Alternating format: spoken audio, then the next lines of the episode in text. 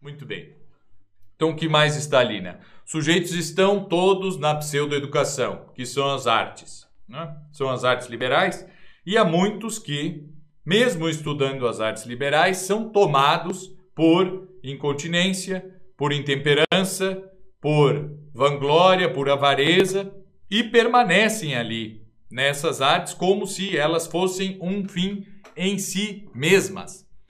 E por isso não ascendem à verdadeira educação.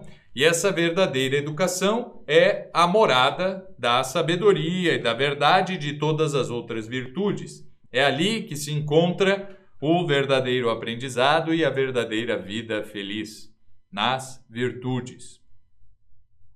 E aqui nós vemos aquilo que falávamos na aula passada sobre justamente o fato de a filosofia nos tempos uh, nos tempos helenísticos ter se modificado bastante e não se busca mais como buscaram os tantos pré-socráticos uh, chamados né, filósofos naturais, naturalistas e tudo isso, e nem o filósofo como Platão e Aristóteles, mas buscavam mais a, aquela mesma coisa dos sofistas. Não é claro que com muito mais técnica, com muito mais conhecimento do que os sofistas, inclusive com mais retidão nas suas intenções, mas buscavam a virtude. É nisso que consiste basicamente o estudo da filosofia.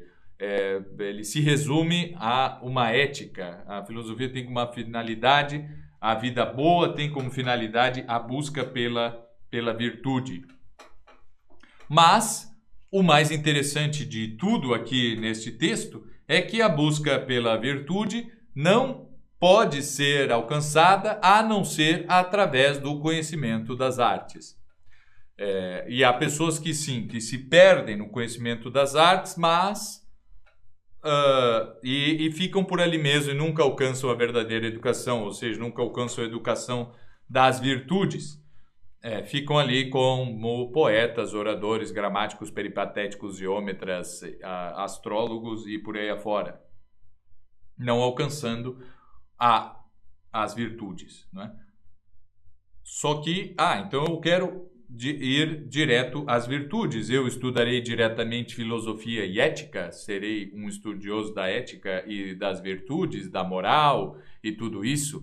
Então eu só me preocuparei com essas coisas e não darei importância alguma para o conhecimento da aritmética, da geometria e das demais artes e irei direto para aquilo que interessa. Bom, segundo nosso autor, não é possível.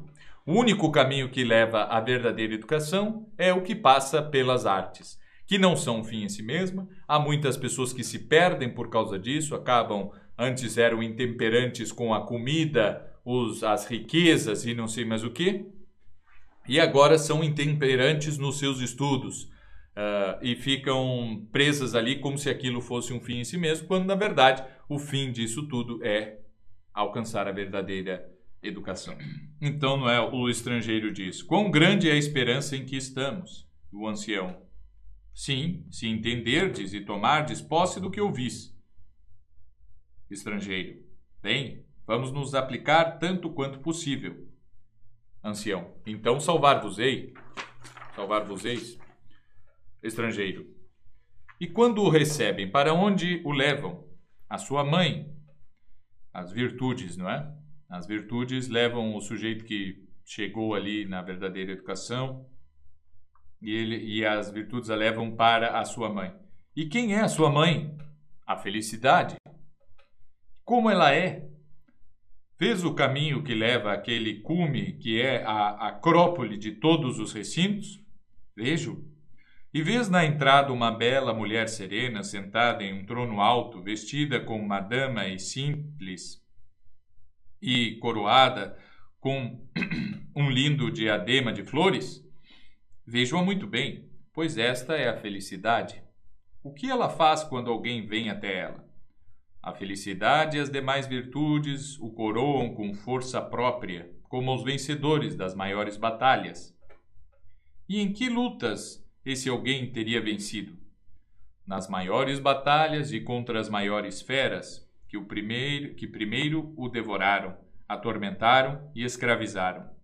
Ele os conquistou a todos e os expulsou de si mesmo e se fez senhor de si mesmo, de modo que agora eles o servem como ele costumava servi-los.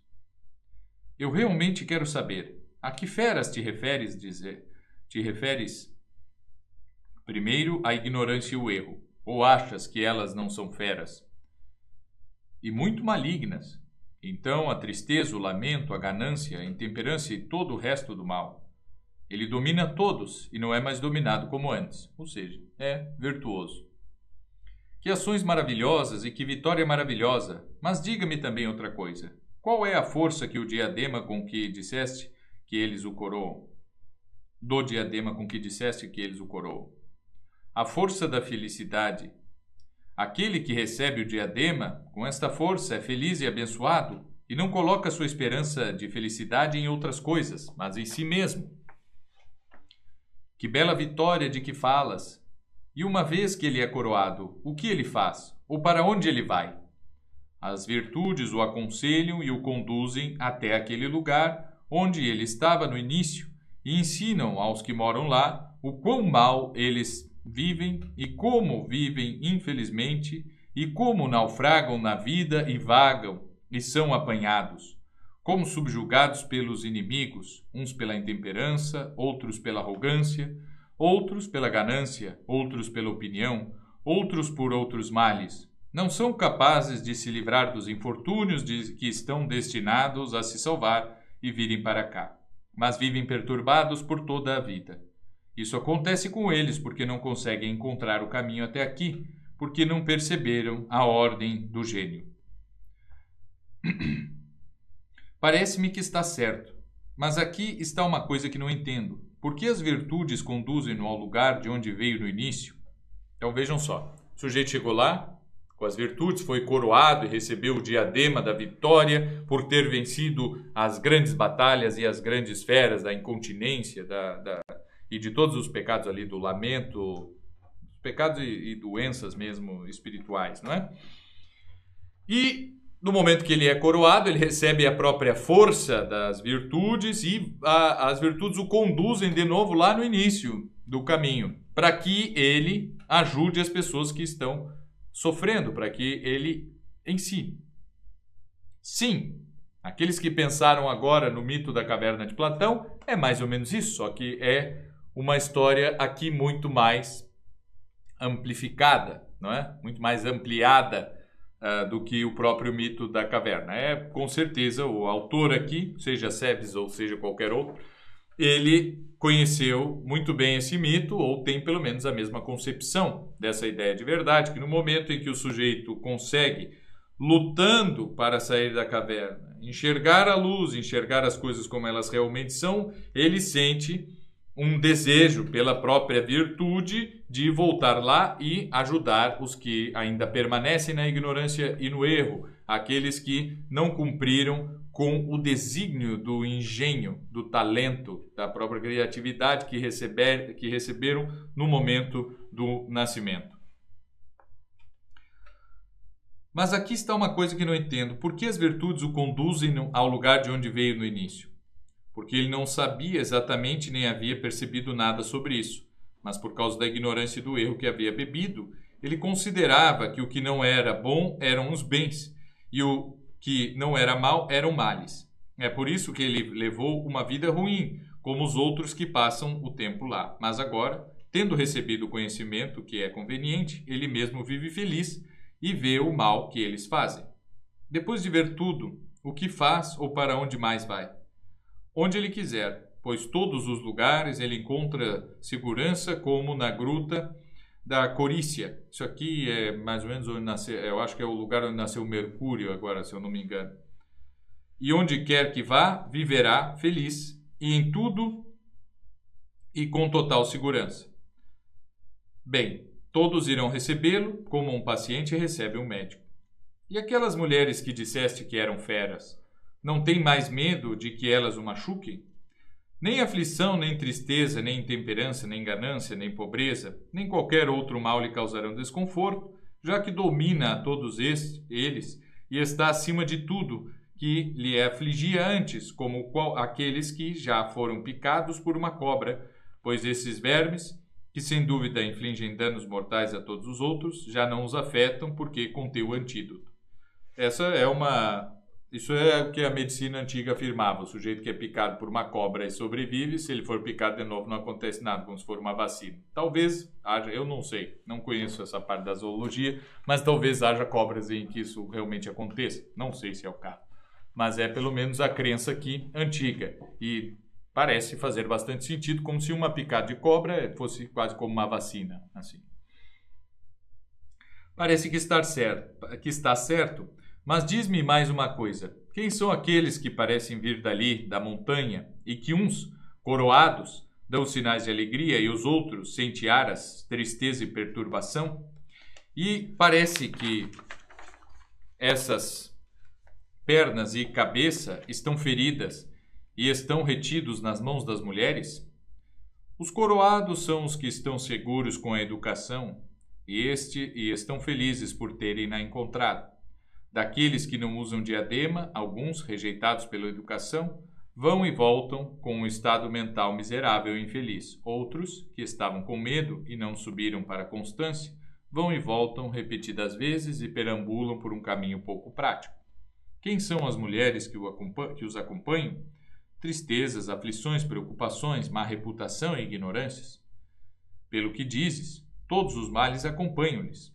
Sim, por Zeus, Todos estão com ele. Quando estão na primeira sala com a vida, com a vida de prazeres e a intemperança, não se culpam a si mesmos, mas imediatamente falam mal da educação e de quem vai, lá vai, dizendo que são desafortunados e malfadados os que abandonaram a companhia dos os que abandonaram a companhia do primeiro, que vivem miseravelmente e não desfrutam dos bens que estão ao lado deles.